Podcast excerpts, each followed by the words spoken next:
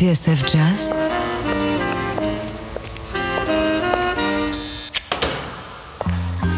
Dans les coulisses de la grande histoire du jazz.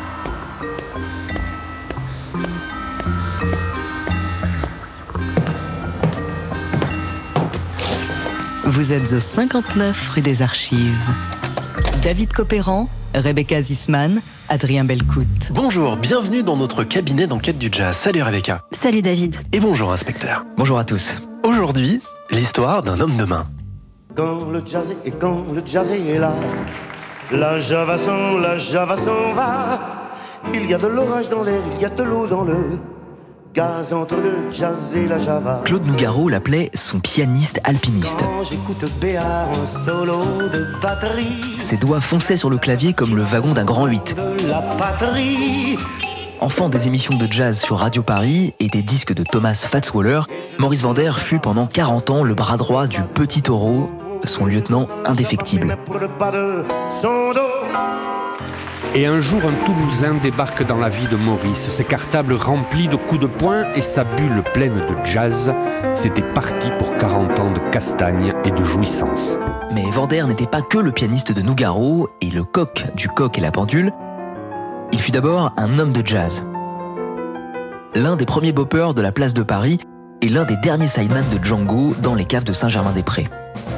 L'essentiel de notre programme va maintenant être consacré à Maurice Vander.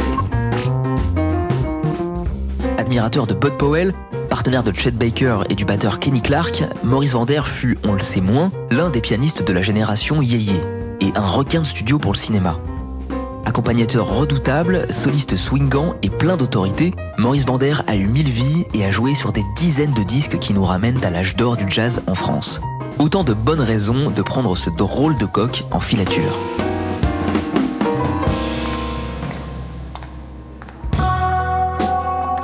Étagère 4, boîte numéro 7, dossier MV 1929, Maurice Vander, le jazz et la java.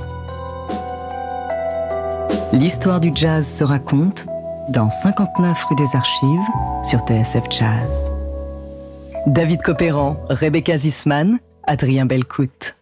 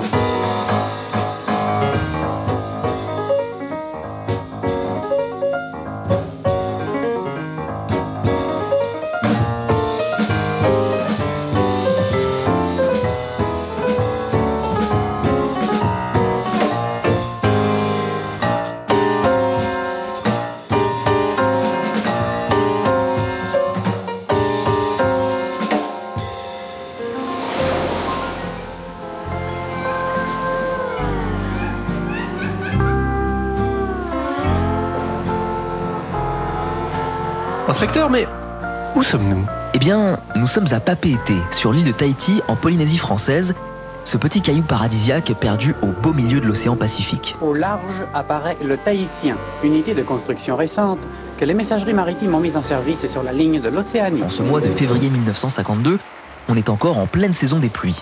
Des pluies du genre tropical, qui tombent sur vous comme une bonne douche bien chaude. Ce plan d'eau calme et bleu, la rade de Papeete. En tout cas à cette époque qu'on inaugure à Papeete un tout nouveau club, une boîte à danser baptisée l'école bleue. Et puisqu'il faut un groupe pour animer l'endroit, on a fait venir depuis la métropole un quartet emmené par le saxophoniste Bobby Jaspar, un Belge qui a pris ses quartiers dans les clubs de Saint-Germain-des-Prés à Paris.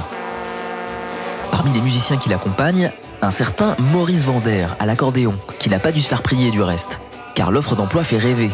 Un an sous les tropiques à jouer pour la danse de la musique facile. Voyage en bateau inclus. Le soleil levant illumine le lagon et les pirogues nous accueillent.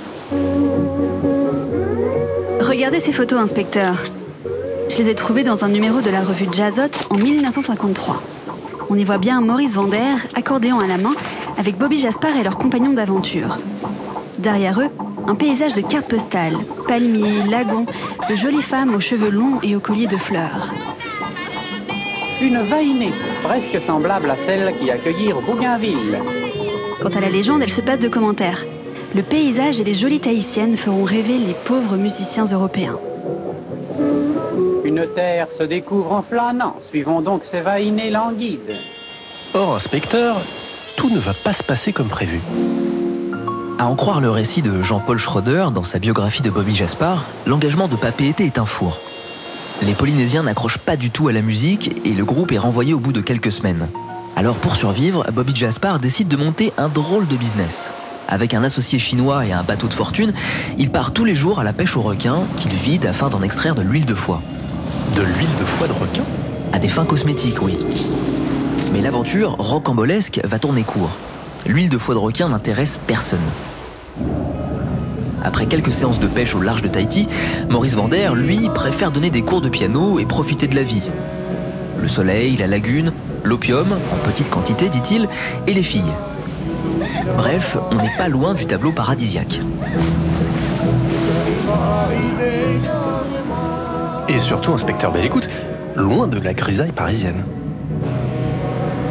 Effectivement, David. D'ailleurs, c'est là que commence notre enquête.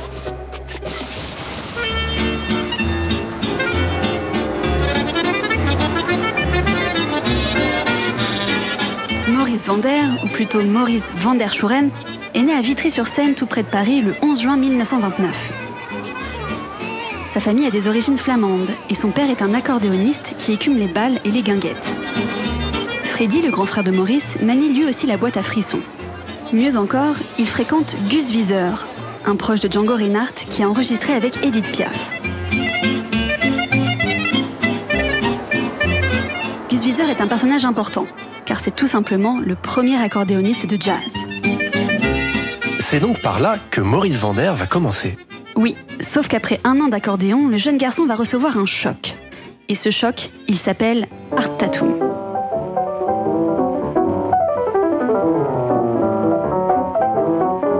Tatum, Vander l'a découvert avec son frère en écoutant les émissions de jazz sur Radio Paris juste avant la guerre. Mais ce n'est pas tout. Bientôt, Errol Garner et Fats Waller pointent le bout de leur sillon. Résultat, quelques semaines plus tard, Vander prend son premier cours de piano. Au conservatoire, celui du 10e arrondissement, il apprendra bientôt Ravel et Debussy.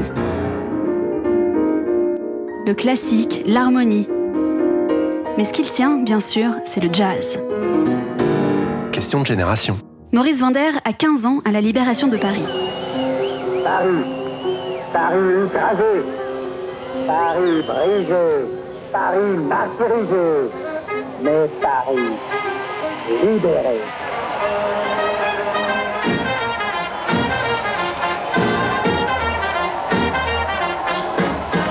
Sa bande-son, ce sont les disques de Glenn Miller. Le jazz est partout, et il ne lui faut pas longtemps avant de pousser la porte du 14 rue Chaptal, où se trouvent les locaux de la revue Jazzot, dirigée par un certain Charles Delaunay. Là, il croise pour la première fois Boris Vian et met le doigt dans l'engrenage.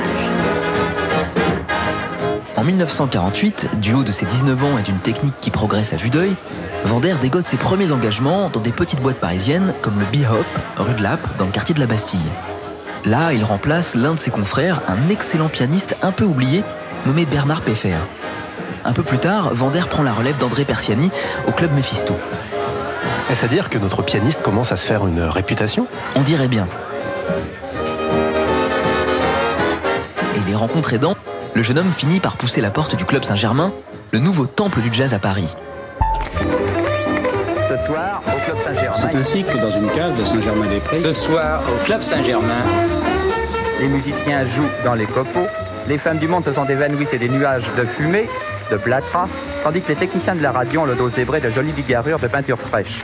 L'orchestre joue quand même, malgré le piano pas accordé comme il se doit, dans un club qui se respecte.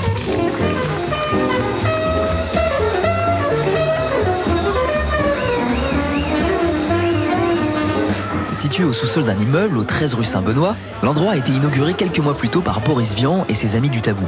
On vous renvoie d'ailleurs à notre enquête consacrée à Boris Vian, dans laquelle on vous explique absolument tout.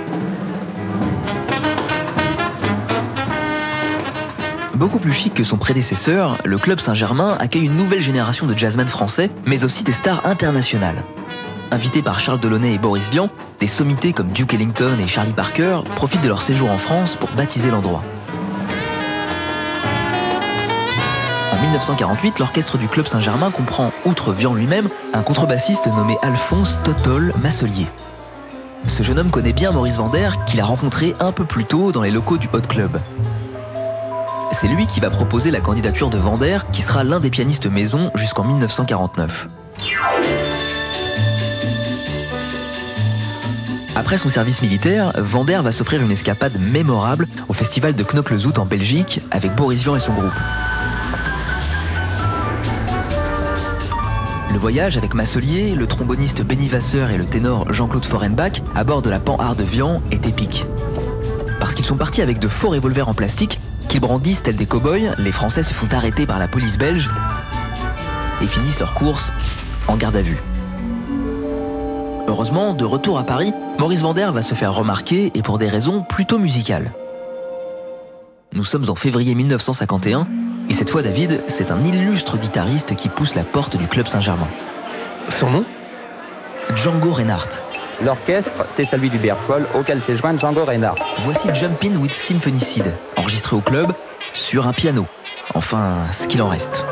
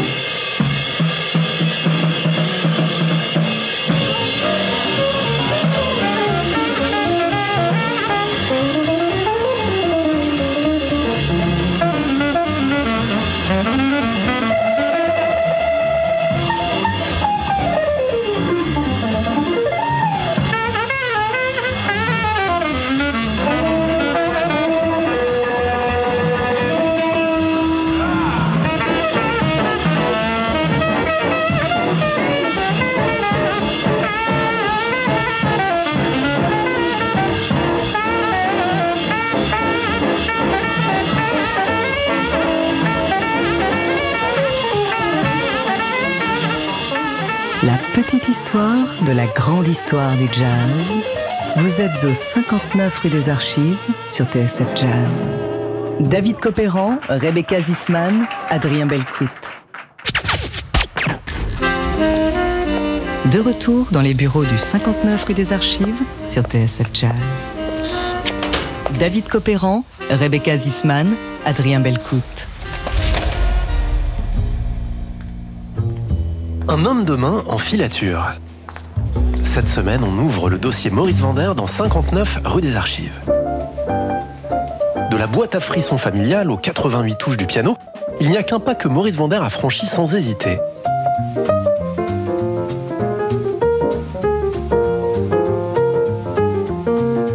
Baignant dans le jazz de l'après-guerre, l'adolescent a gravi les échelons jusqu'à se retrouver au Club Saint-Germain à Paris, rue Saint-Benoît, aux côtés de Django Reinhardt. Quel est le premier morceau que vous allez interpréter, Django? Le début d'une carrière exemplaire, inspecteur Belle Écoute. Eh bien, nous vous écoutons. Lorsqu'il rencontre Django au printemps 1951, Maurice Vander a 20 ans et le Manouche 19 de plus. Django a quitté sa semi-retraite et sa caravane en banlieue pour se frotter à la nouvelle génération.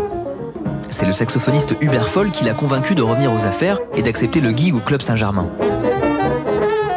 Raymond, le frère d'Hubert, est au piano, mais il arrive souvent à celui-ci de céder son tabouret à Vander. Avec ce groupe, Django Reinhardt se confronte pour la première fois au bop américain et amplifie sa guitare. C'est une période charnière pour le manouche qui explore de nouveaux horizons. Roger Guérin à la trompette, Pierre Michelot à la contrebasse et Pierre Lemarchand à la batterie complètent le casting. Pour eux, cet engagement est une aubaine, et la plupart en profiteront pour faire leur début en studio. Quand j'étais avec Django, dira Maurice Vander au magazine Jazzot, j'étais frappé par sa force et son calme. Sa musique avait un plus, en intensité, en vérité. C'était stimulant. Et en même temps, je me disais, je dois l'embêter terriblement avec mes fautes. J'essayais quand même de donner le maximum pour qu'il soit heureux.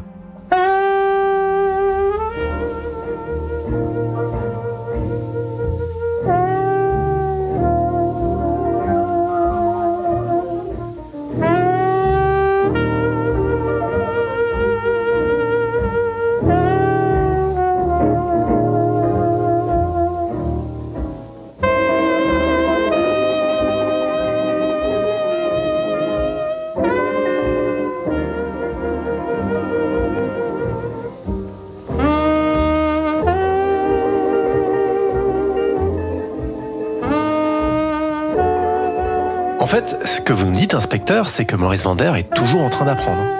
Oui, et à la meilleure école, celle des clubs. D'autant qu'en ce début d'année 50, beaucoup d'Américains sont à Paris. Tout le monde s'y croise. Alors que Django présente son quintet au Club Saint-Germain, un grand ténor américain fait les beaux jours des ambassadeurs près des Champs-Élysées. Son nom? Don Bayas.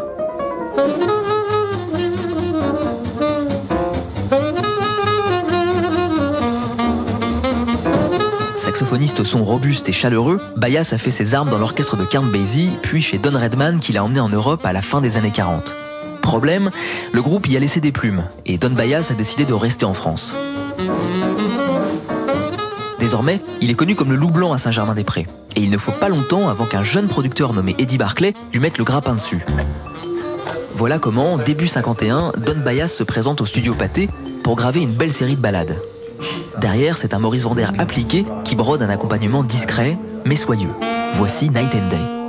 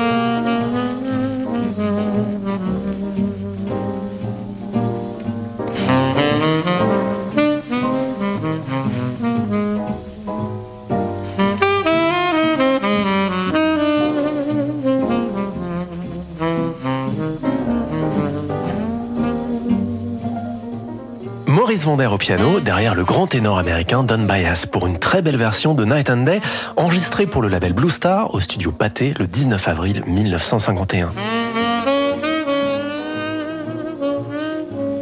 À ce moment-là, à Jean Z, Maurice Vander fait partie des musiciens les plus demandés.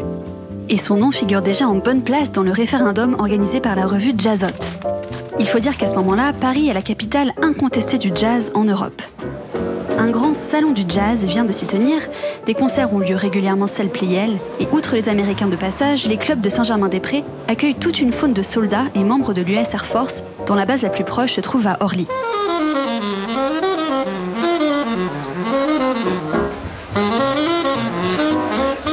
On l'a vu, certains jazzmen américains comme Don Byas ont choisi de rester, et bientôt ce sont des musiciens venus des quatre coins de l'Europe qui rappliquent à Paris, attirés par une ville qui ressemble pour eux à un Eldorado. Les clubs ont pignon sur rue et le travail ne manque pas.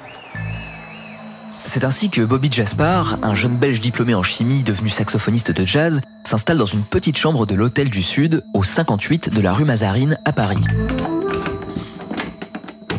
L'Hôtel du Sud, c'est un repère à musiciens situé à proximité des clubs de Saint-Germain-des-Prés.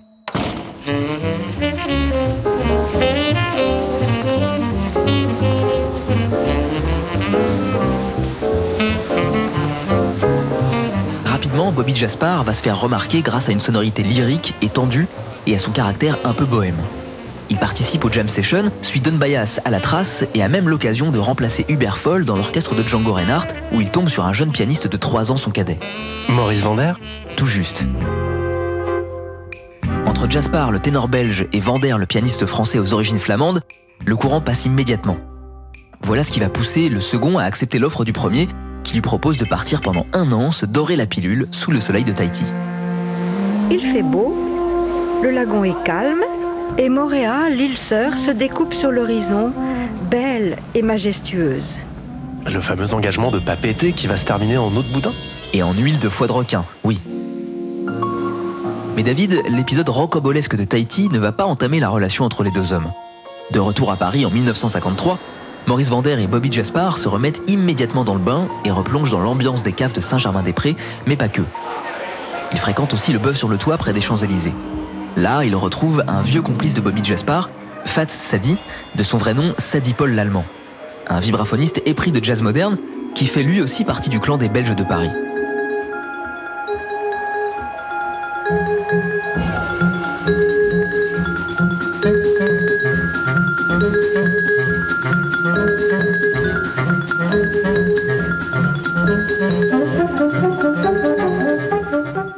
Fats Sadi, à ce moment-là, fait partie du groupe de Django Reinhardt. Et le label Vogue organise pour lui une séance à laquelle il convie Bobby Jaspar, le trompettiste Roger Guérin et Maurice Vander. Sur cet enregistrement de 1953, on entend clairement les influences et préoccupations de ces jeunes jazzmen, nourris au pop américain, mais qui écoutent aussi le travail de Miles Davis, Gil Evans, Jerry Mulligan et autres têtes chercheuses du moment. Le morceau s'appelle Sadisme et on y entend une jolie prise de parole de Maurice Vander.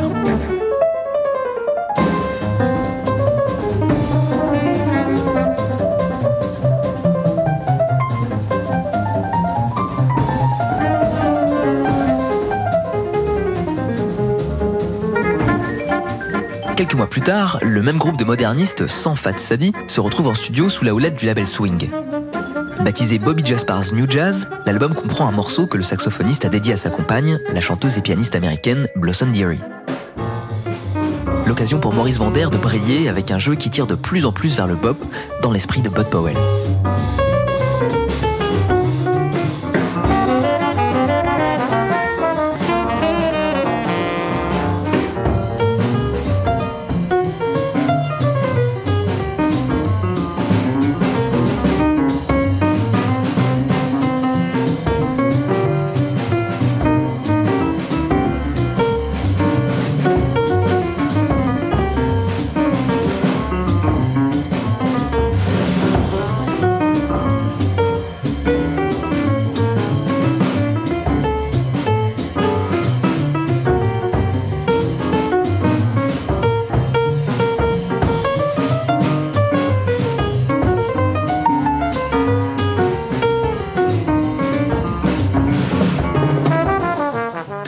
En mars 1953 que Maurice Vander va participer à sa première grande séance. En tout cas, la plus symbolique, celle qui restera dans l'histoire. Le 10 mars, Vander pousse la porte du 10 rue Magellan. L'adresse est celle des studios Pathé Marconi, à deux pas des Champs-Élysées. C'est Eddie Barclay qui a convoqué la séance. Outre Vander au piano, se trouve le contrebassiste Pierre Michelot et le batteur Jean-Louis Vial. Une rythmique ô combien talentueuse pour accompagner le plus grand guitariste d'alors, Django Reinhardt. L'enjeu est de taille. Eddie Barclay est une figure centrale du show business à Paris. Et s'il enregistre le génial Manouche, ça n'est pas un hasard.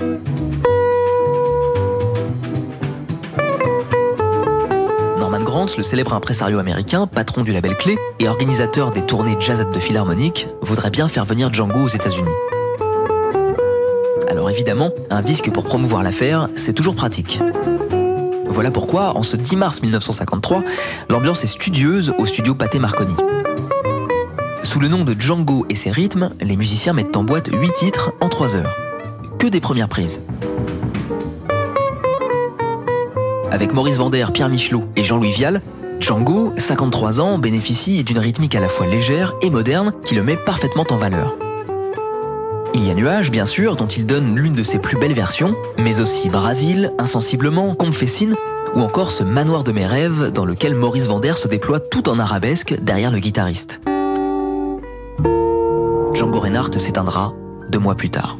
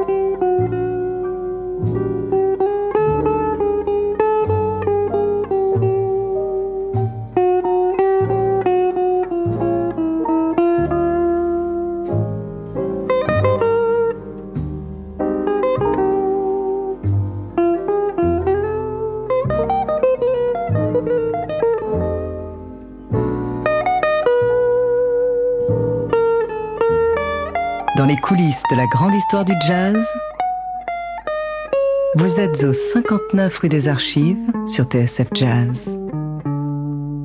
David Copéran, Rebecca Zisman, Adrien Belcout. Requiem pour un sideman. Le cas Maurice Vander cette semaine dans 59 rue des Archives.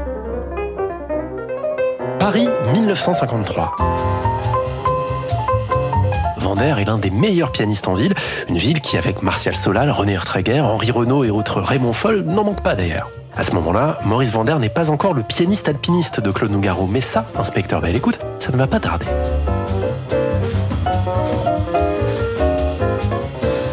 En attendant, Maurice Vander reçoit dans son QG du Club Saint-Germain les grands musiciens américains de passage. À son palmarès, Roy Eldridge, Don Byas ou encore Chet Baker qu'il rencontre grâce au saxophoniste Bobby Jaspar sur cet enregistrement de 1955. Chet que Maurice Vander suivra sur une partie de sa tournée en Europe. À l'époque, Vander intègre plusieurs orchestres qui font swinger Paris, dont ceux d'Aimé Barelli et André Ekian. C'est à ce moment-là aussi qu'il entame véritablement sa carrière d'accompagnateur de chanteur. Quincy Jones, qui travaille alors comme arrangeur attitré pour Eddie Barclay, le sollicite ponctuellement pour remplacer le pianiste Art Simmons au chevet d'Henri Salvador. Toujours avec Quincy, Vander fait partie de l'orchestre qui accompagne Sarah Vaughan sur l'album Vaughan with Violins.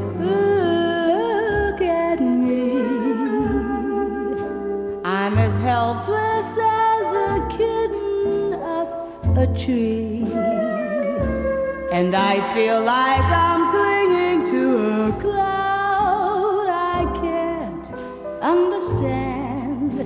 I get misty just holding your hand. Vander et les voix, affaire à suivre. En attendant David, le pianiste poursuit sa route. Mais le souvenir de Django Reinhardt va bientôt se rappeler à lui. En 1955, Stéphane Grappelli le contacte. Pour le violoniste, la mort de Django deux ans plus tôt est encore un tabou. Une ombre omniprésente dont il a beaucoup de mal à se défaire. Bien sûr, en engageant un pianiste du calibre de Vander, Grappelli prend une certaine distance avec le génial manouche et les guitares rutilantes du quintet du Hot Club de France. Il n'empêche, son association avec l'un des derniers pianistes de Django n'a rien de fortuite.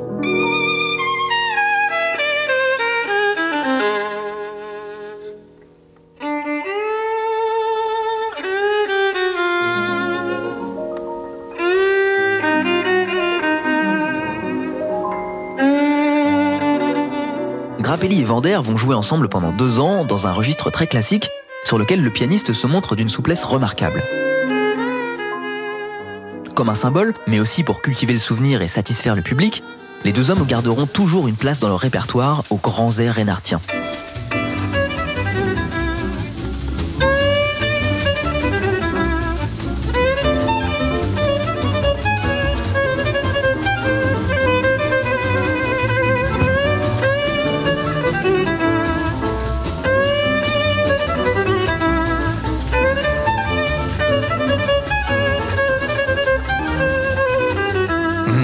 Magnifique, mais est-ce à dire que Maurice Vander est condamné à jouer les seconds rôles, inspecteur Belle Écoute?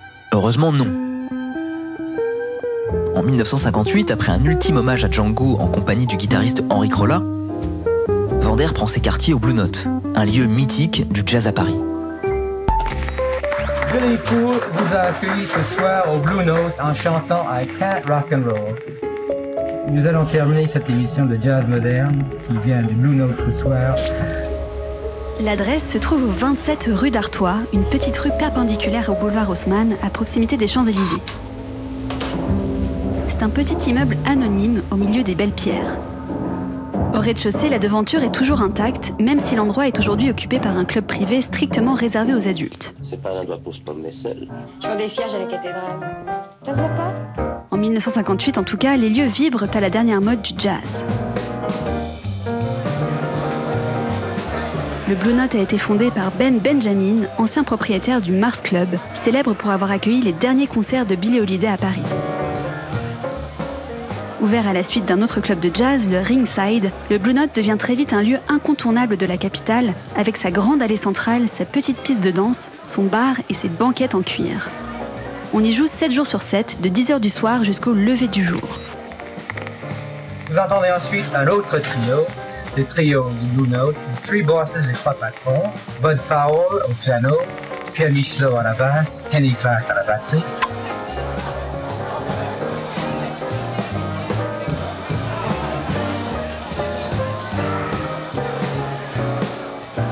Regardez, inspecteur, le programme se passe de commentaires.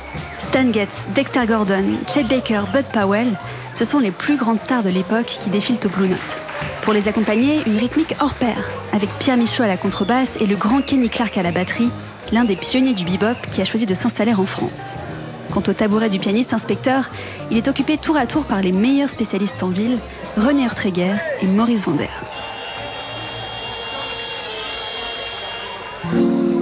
Lorsqu'il s'installe au Blue Note, Maurice Vander a déjà une certaine expérience du trio. En 1955, il a déjà gravé quelques faces en leader pour une petite marque de disques, Vega, avec la complicité du contrebassiste Benoît Carsin et du batteur Jacques David.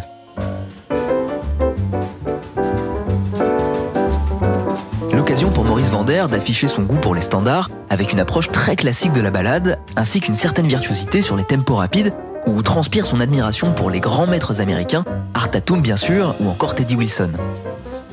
On l'entend très bien sur Strike Up the Band.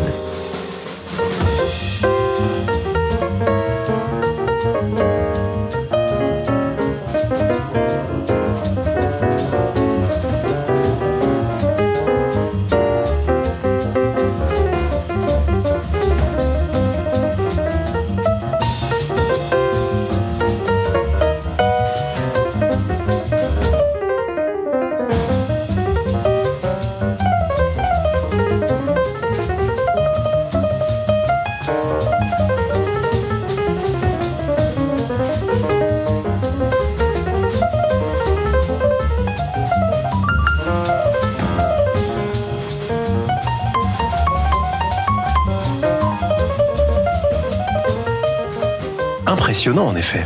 Maurice Vander taille patron dans ses premiers exploits Strike Up the Band avec Benoît Carsin et Jacques David en 1955. Voilà donc, pour vous donner une petite idée, le genre d'animal qui se présente sur la scène du Blue Note de la rue d'Artois au début des années 60.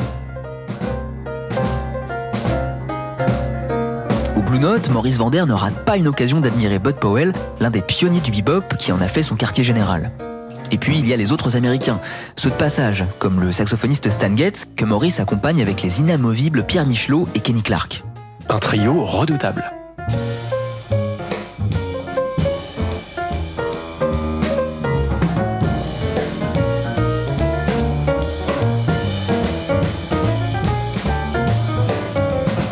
Propulsé par le drumming de Clark qui ne fait aucune concession, Vander n'a d'autre choix que de hisser son niveau de jeu. En jouant avec de telles personnalités, dira-t-il, on n'avait pas le droit d'être mauvais. De fait, Clark et Michelot, c'est sans doute la meilleure rythmique que le pianiste a jamais eue.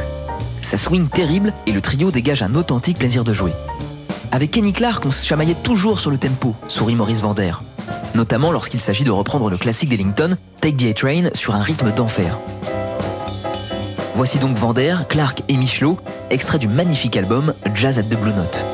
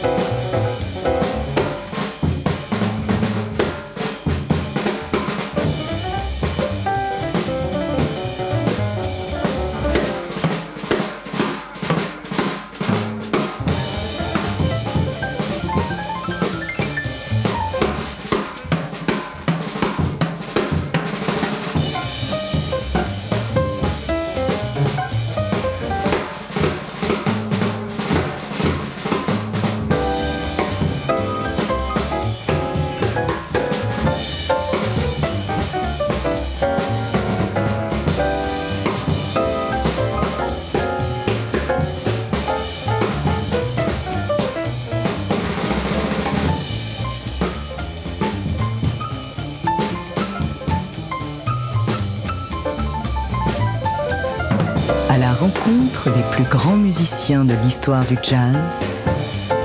Vous êtes au 59 rue des Archives sur TSF Jazz. David Copéran, Rebecca Zisman, Adrien Belcout.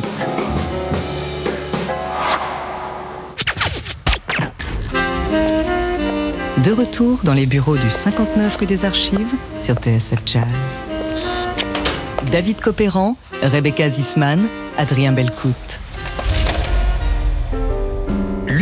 Sur un homme de l'ombre. Maurice Vander, sideman au doigt d'or, cette semaine dans 59 rue des Archives.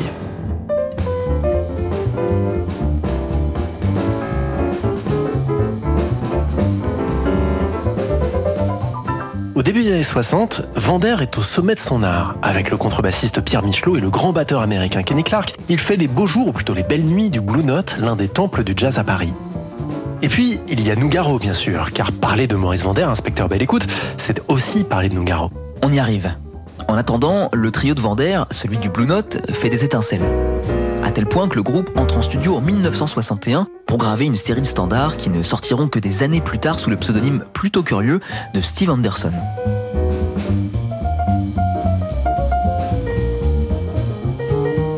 Quoi qu'il en soit, au début des années 60, la carrière de Maurice Vander est à un tournant. Les temps changent et de manière spectaculaire.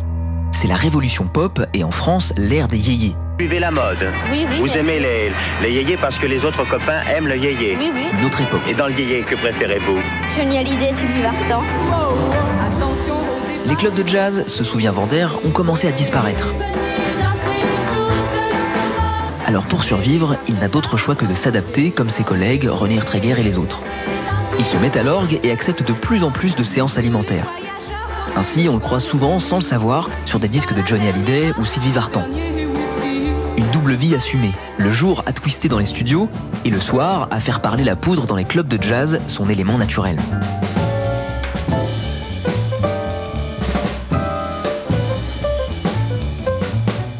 Et c'est comme ça que Maurice Vander va croiser la route de Claude Nougaro? Eh bien oui et non.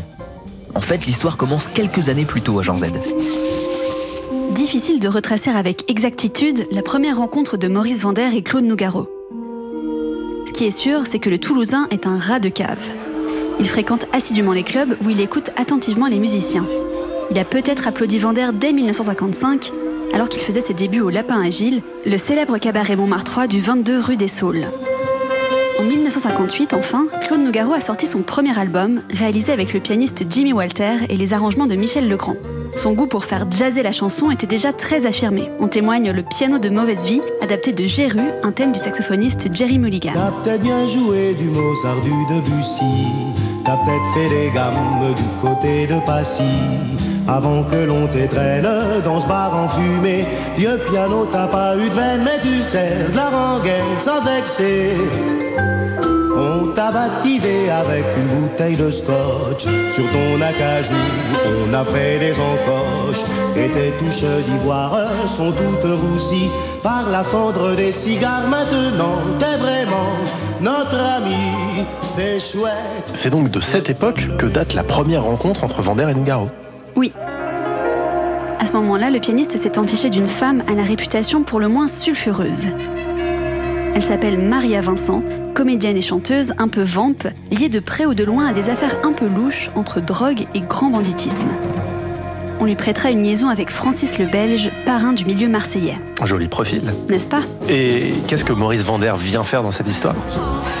Eh bien, il accompagne Maria Vincent au Elle et lui, un cabaret lesbien situé près de Montparnasse. Sous le pseudonyme de Franck Dallone, Vander lui a composé des chansons. Et c'est là que Claude Nougaro l'a vraiment repéré.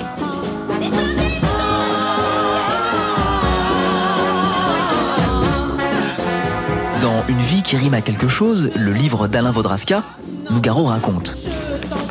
Maurice vivait avec Maria Vincent, qui était une chanteuse de boîte, malade de drogue, et lui marchait à l'héroïne. Maurice accompagnait cette chanteuse, une sorte de Marilyn Monroe. Il l'a suivie à Beyrouth ou au Moyen-Orient. Enfin là où il y avait de la drogue.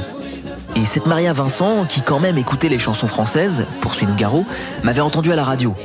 Alors elle a dit Il y a un chanteur français, j'aimerais qu'il écrive pour moi. Ils sont venus tous les deux me voir, avenue des Ternes. Il avait fait deux ou trois thèmes pour moi. Et alors, comment ça va se passer? Eh bien, la suite, c'est Maurice Vander qui la raconte. Claude m'a fait aller au piano, directement, et on a fait des essais. Il était sacrément doué, le meilleur de la bande des poètes. Il était profondément musicien par son sens de la mesure, son swing. Pas besoin de lui expliquer quoi que ce soit, à la différence des autres chanteurs qui couraient dans les mesures. Ceux-ci avaient besoin de repères. Claude, non. Lui, il était exact. Il n'avait pas étudié le solfège, mais pigeait tout de suite. Pour moi, poursuit Maurice Vander, c'était aisé de l'accompagner. Une petite fille en pleurs dans une ville en pluie, et moi qui cours après. Et moi qui cours après au milieu de la nuit. Mais qu'est-ce que je lui ai fait Une petite idiote qui me joue la grande scène de la femme délaissée. Et qui veut me faire croire qu'elle va se noyer.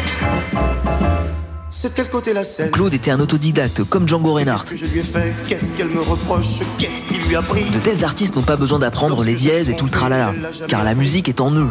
Ils ancrent leur créativité dans la liberté et dans une écoute acérée de l'autre. Tu m'aimes vraiment, dis-moi Tu m'aimes, tu m'aimes, tu m'aimes C'est tout ce qu'elle sait dire En bouffant, en rasant Quand je voudrais dormir, faut lui dire que je l'aime la première fois qu'on entend Maurice Vander sur un disque de Nougaro, c'est dans Une petite fille en 1962. Elle a dû remonter par la rue de Rivoli. Vont suivre 20 ans d'une collaboration placée sous le signe du jazz, de la chanson et de la poésie. Ce qu'il faut dire de fadaise pour voir enfin du fond de son lit un soutien-gorge sur une chaise, une paire de bas sur un tapis. Nous les coureurs impénitents, nous les dons juju, nous les dons. Juan. Si Vander, on l'a vu, admire le swing de Nougaro, le chanteur, lui, peut compter sur un pianiste qui jongle allègrement entre jazz et classique. Et puis, Maurice Vander n'est pas seul. En tant que directeur musical, il apporte dans ses bagages la fine fleur de Saint-Germain-des-Prés. Le batteur Daniel Lumer, les guitaristes Elec Baxic et Pierre Culaz, le saxophoniste Michel Portal, les contrebassistes Luigi Trussardi et Pierre Michelot, ainsi qu'un vieux complice, le trompettiste Roger Guérin. Voilà comment, d'un coup d'un seul, Claude Nougaro se retrouve à frayer avec les meilleurs jazzmen de Paris. Quand le jour se lève sur Sing Sing, on ne s'inquiète pas pour le temps.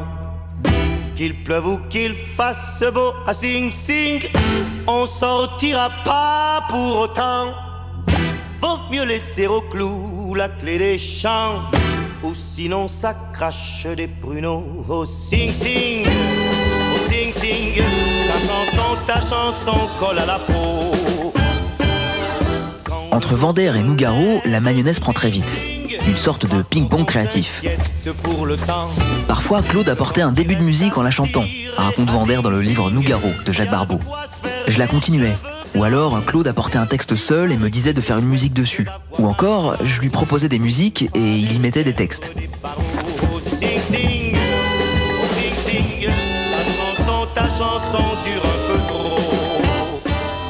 Avec Vander, la carrière de Nougaro décolle véritablement.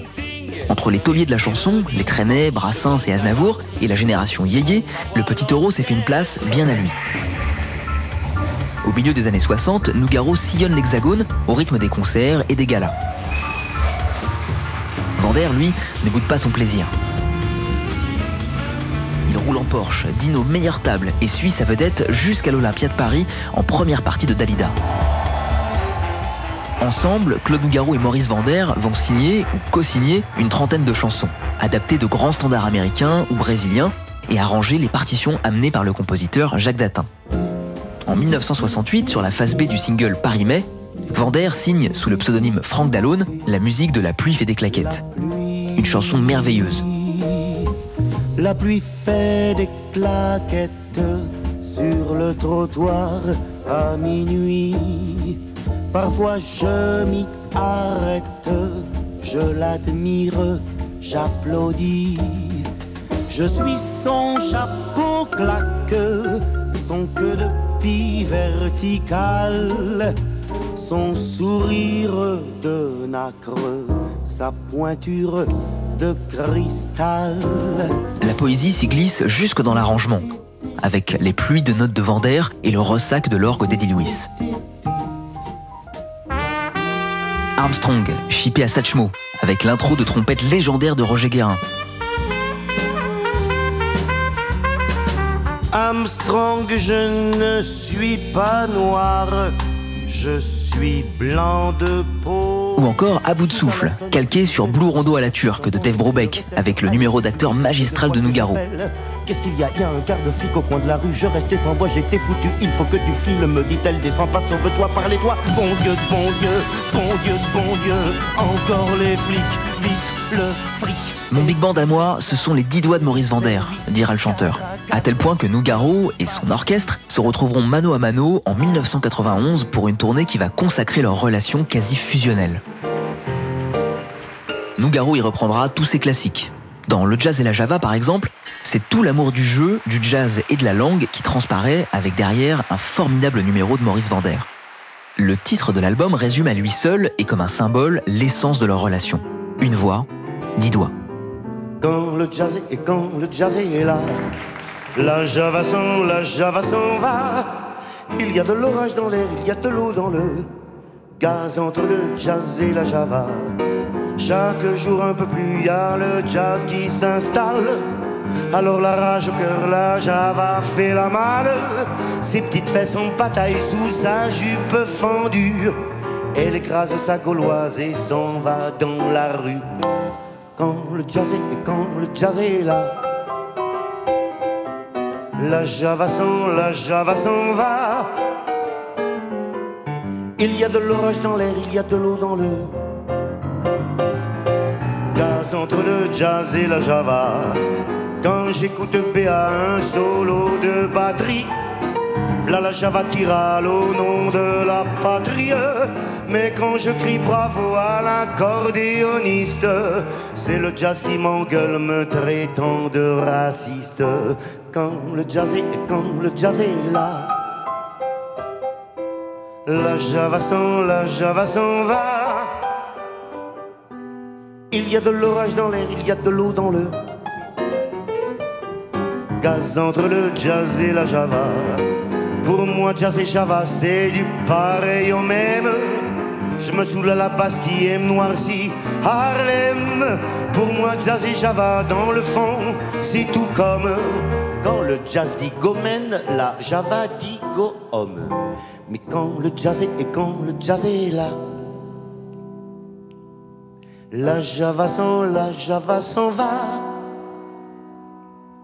Il y a de l'orage dans l'air, il y a de l'eau dans le gaz entre le jazz et la java.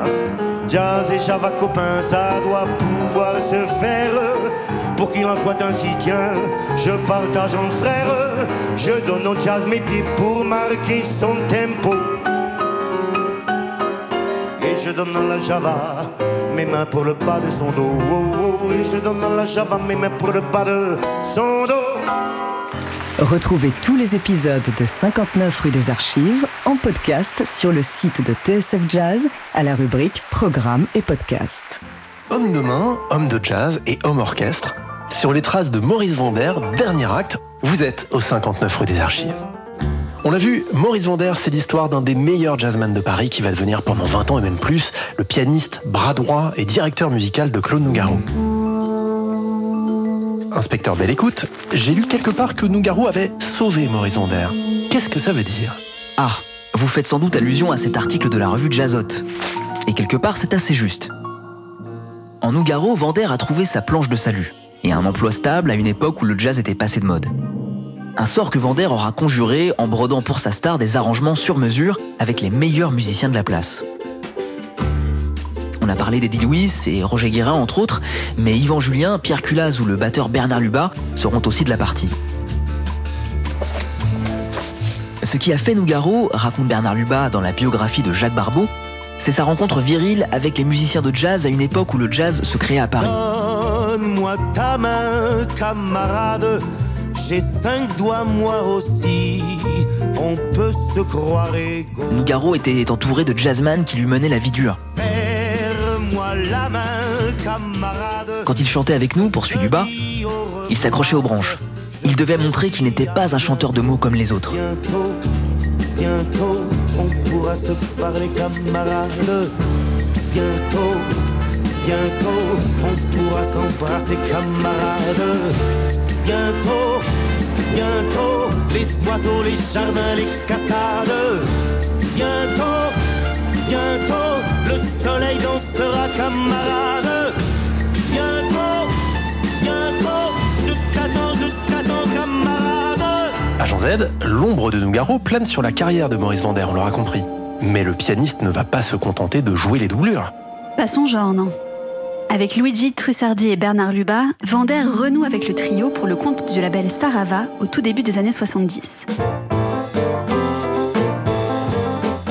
C'est Philly, un thème que Vander a écrit en hommage au grand batteur Philly Joe Jones, avec qui il va finir par enregistrer, prouvant qu'il peut toujours tenir la dragée haute aux grands américains.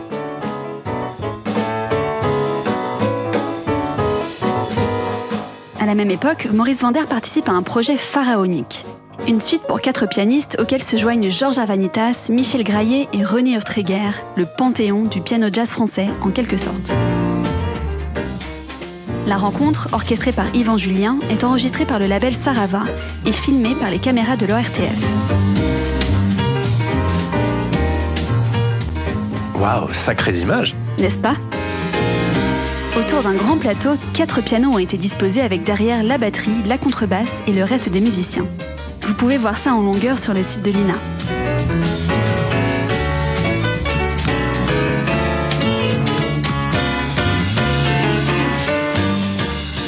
Cette séquence, en tout cas, elle donne des idées à Maurice Vander, qui désormais va mettre un pied dans le monde de l'image. En tant que compositeur ou simple interprète, il participe aux musiques de Calmos de Bertrand Blier, Quand on mange sain, sans produits chimiques, il n'y a jamais de contre-indication. Nous irons tous au paradis d'Yves Robert, Bonjour Étienne Comment ça va? Ou encore Flic ou voyou de Georges Lautner, dans lequel il retrouve un certain Chet Baker. Alerte générale. Un dangereux malfaiteur vient de s'enfuir. Il s'agit d'Antoine Serroski, âgé de 40 ans. Vous avez vu comme ils conduisent Ah, On donne vraiment le permis à n'importe qui.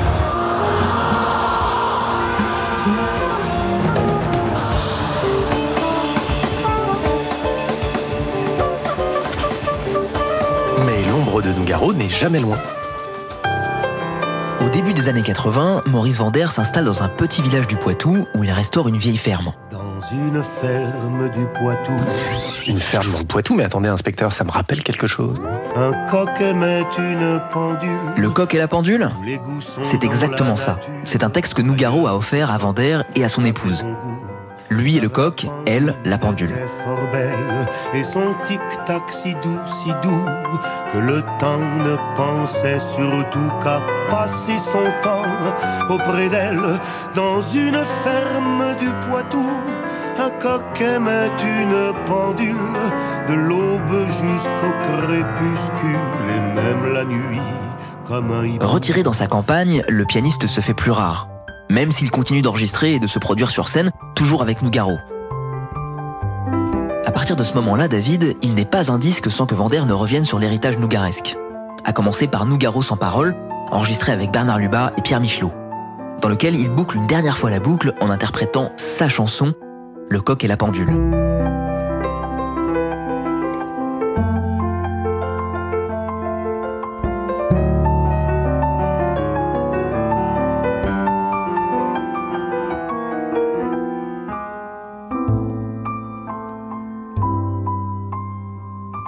16 février 2017, après six décennies de carrière qui l'auront vu prendre le flambeau des mains de Django, faire danser Saint-Germain et donner la réplique à l'un des plus grands chanteurs français, Maurice Vander tire sa révérence à 87 ans.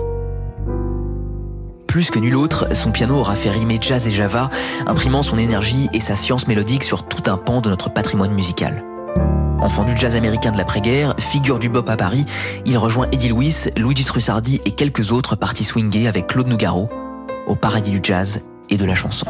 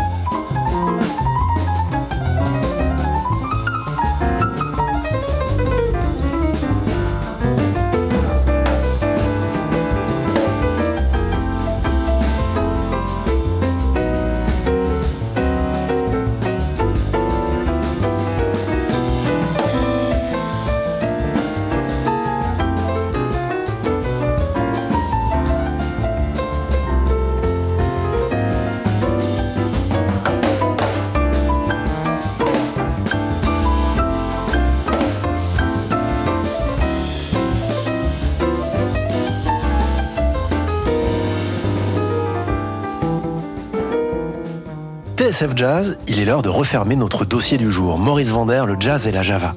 Mais avant de prendre congé de vous, agent Zisman, quelques idées pour tous ceux qui voudraient prolonger notre enquête. Rebonjour Rebecca. Rebonjour David. Inspecteur Côté livre d'abord. À ce jour, il n'existe pas de biographie consacrée à Maurice Vander, mais on croise évidemment son piano dans nombre d'ouvrages consacrés à Claude Nougaro. Parmi eux, Nougaro, une biographie de Jacques Barbeau, et Une vie qui rime à quelque chose d'Alain Vaudrasca nous auront servi de Bible. Quant au Maurice Vander de Saint-Germain-des-Prés et son escapade dans les îles avec Bobby Jaspar, on retrouve sa trace dans Bobby Jaspar, itinéraire d'un jazzman européen de Jean-Paul Schroeder. Côté disque maintenant. À posséder absolument. Les premiers trios de Maurice Vander dans les années 50 et celui du Blue Note de la rue d'Artois. Deux disques leur sont consacrés, tous deux réédités sur le label Fresh Sound. Maurice Vander Jazz Trio Sessions et Maurice Vander Trio Jazz at the Blue Note. Bien que plus rare, Philly, enregistré chez Sarava au début des années 70, est un incontournable. Tout comme le trio Maurice Vander, Luigi Trussardi et Joe Jones, publié en 1978 et réédité par Dreyfus Jazz en 1991. Enfin, vous pouvez évidemment vous replonger dans tout Nougaro.